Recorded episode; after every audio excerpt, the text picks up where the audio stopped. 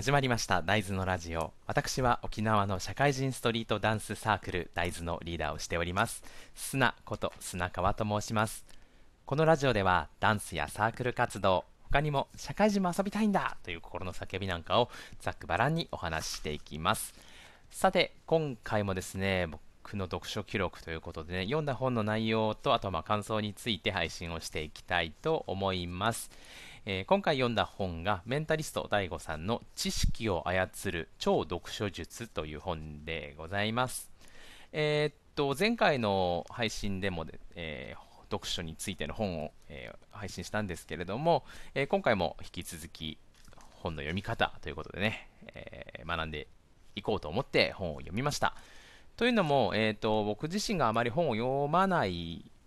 で生きてきたので、で過去の経験上ね何か本を読んだとしてもその知識とかまあ内容をねどんどん忘れちゃうのでなんかこう読書術というものがあるのであればその内容を自分の中できっちり理解していくというような方法論があるんだろうなということで本屋に行くと結構この読書術みたいな読書の方法みたいな本をよく見るのでそれで読んでみました。で読んでみて思ったことなんですけれども、えーと、とっても良かったです。いい本だなと思いました。で、えーと、内容としては、前回も、えー、配信したのとやっぱり似たような感じで、えーと、本を読むためにはまずは準備が大事ですよ。そして読む読んでいる時にも読み方というのがあってで最終的にはその読んで理解した内容をきちんとアウトプットというか自分のものにして使えるようになることが大切なんですよということが書かれていました。はい、で本の構成としては4章からできていましてまず最初の1章で読書とは何ぞということが書かれていましたね。で、えーとまあ、本を読めない、あまり読まない僕としては本を読むのが遅いので、いろいろね、安直にこう本を読むには速読とか覚えたらいいんじゃないかなとか思ってたんですけど、この本の中では速読は嘘だと書かれていて で、まあ、あの内容としては速読とか、えーと、いっぱい読む、とにかくいっぱい読むんだっていう多読とか、えーとまあ、選書、いい本を選びましょうっていう選書っていうものが全部嘘だっていうことが最初の一章に書かれてて、まあ、ちょっと嘘だ本当に嘘だって書かれてるんですけど、えーとまあ、速読、早く読もうとすることで速度にとらわれてしまうと内容が置きざなんか、えーと、おざなりになってしまうし、いっぱい読もうと多読を目指してしまうと、何のためにこの本を読んでるんだろうという目的を見失ってしまうし、えーと、本をいい本ばかり読もうというね、選書にこだわってしまうと、自分に都合のいい本ばかり読んで、こうジャンルの広がりがなくなってしまいますよというような内容が最初の、えー、一章に書かれていました。確かになと思って、えー、僕もまあ、やっぱりこうね、えっ、ー、と、手軽にこうパッパッパッパッと本が読めたらいいなと思って、そういう速読的な本も一冊買っちゃったんですけど、まあ、それはそれで、えっ、ー、と、読んでみてためになるかならないかを判断していこうと思うんですが、まあ、そういうことが書かれていて、なるほどなと。でまあ、それとは別で、えーと、読書に関してちょっと目から鱗だったのが、えーとなるほどって思ったのが、僕が今までこう本が読めなかった理由っていうものに対してすごくこう腹落ちする内容があって、えー、っとまずこの本の帯に全部読むなって書いてあったんですよ。本は全部読むなって。いや全部読むだろうって思ったんですけど あのー、まあ、内容として本の中に書かれていたそのメンタリスト DAIGO さんが言っているのはそもそもその全部を読もうとしすぎるあまり、えー、っと結局全部読めなくて挫折したりとか集中力が続かなくて読み読めなかったりとかあとあの最初の1ページ目からとにかく読もうとして結局1章ぐらいで、えー、読めずに、まあ、読めなかったからということでその読書を諦めちゃうっていう人が多いと。なので、えー、別に最初から読まなくてもいいし全部読まなくていいよと。自分にとって大事な内容が書かれている場所を探してそこだけ読めばいいじゃないかということが書いてあったんですよね。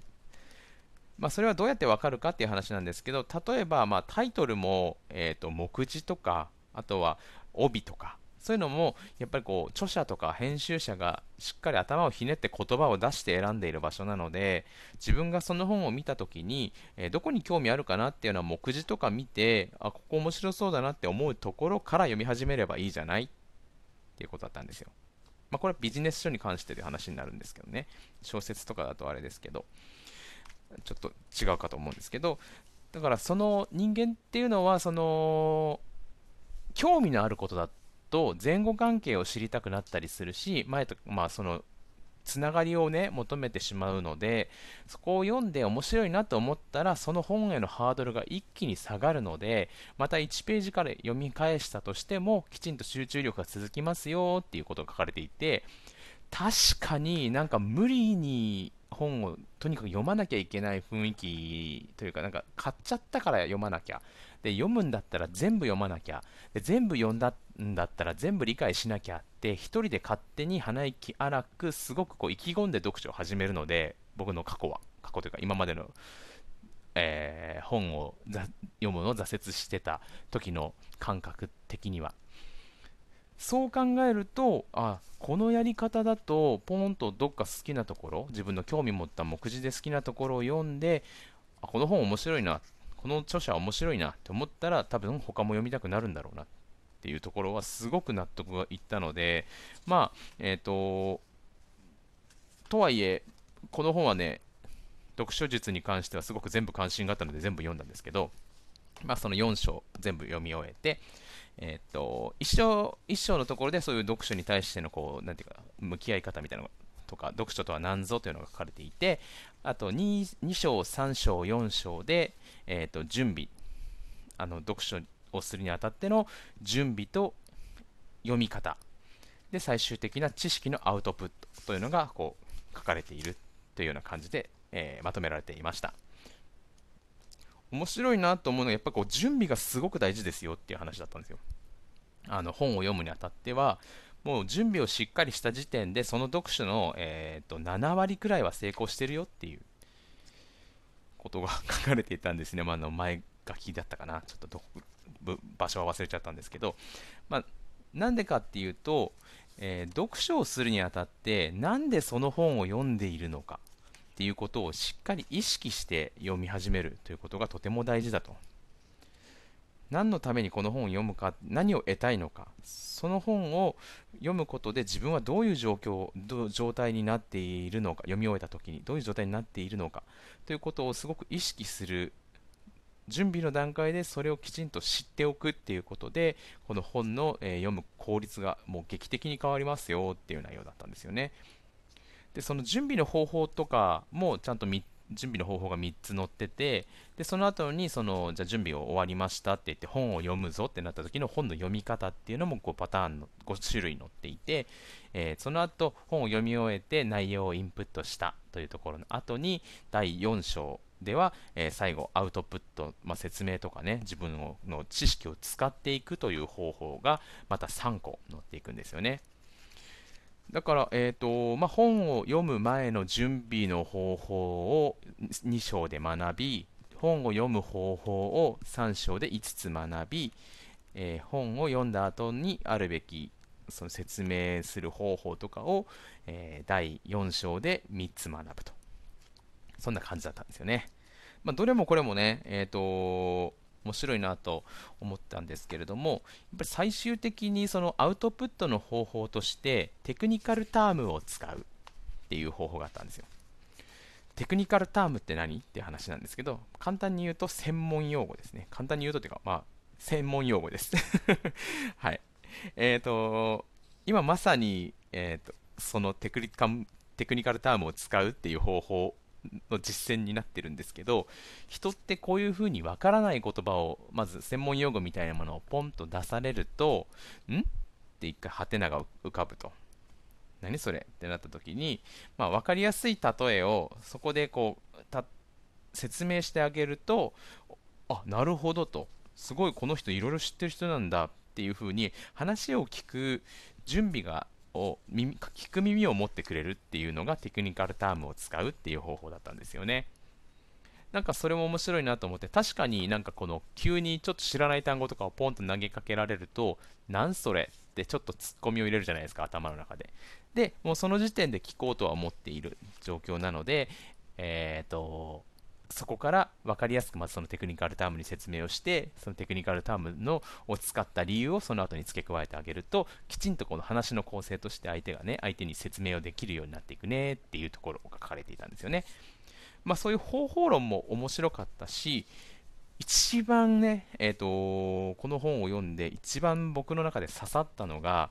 その最後にアウトプットするっていうことを前提に、えーとまあ、本を読むと。その得た知識をちゃんと操っていくためにインプットをするわけなんですけれどもあインプットじゃない、えーと操るための知識を得るためにインプットをするわけなんですけれどもそれを実際に誰かに教えるかどうかはさておき教えるつもりという誰かにこうアウトプットするつもりで読む、まあ、本を読むだけでも記憶の定着率っていうのが全然違いますよっていうことが書かれてたんですよね。で、えー、とこれはま本読んでる時にね、えー、とラジオトークやろうと思いながらちゃんと内容を理解しないとラジオトークできないなと思いながら読んでたんですけど最後のページ最後らへんの章の最後ら辺でねそれが出てきたのでああちょっとラジオトークやるつもりでこう本を読むのも結構ありだなと思ったんですよね。で、まあ、前回の本で読書ノートを書くっていうのも目的にはなってたので、そもそもこう、えー、本を読むのをアウトプットするっていう意識はできてたんですけれども、こういうふうにしゃべるということをね、前提に本を読んでたっていうのもすごくこう、一生懸命読む理由になったし、なんかこう自分の中で定着する、えー、っと一つの材料になったんだなと思うと、えー、今後もね、このラジオ体操、ラジオ体操じゃない、間違えた。ラジオトークを続けて、ここで配信できるくらいある程度内容をつかんでおくと、そういうつもりでね、本を読んでいくのはとても大事だなと思いますので、はい。引き続き、読書ライフを楽しく送っていこうかなと思います。今回読んだ本は、えー、知識を操る超読書術というメンタリスト DAIGO さんの本でございました。はい、それでは大豆が大豆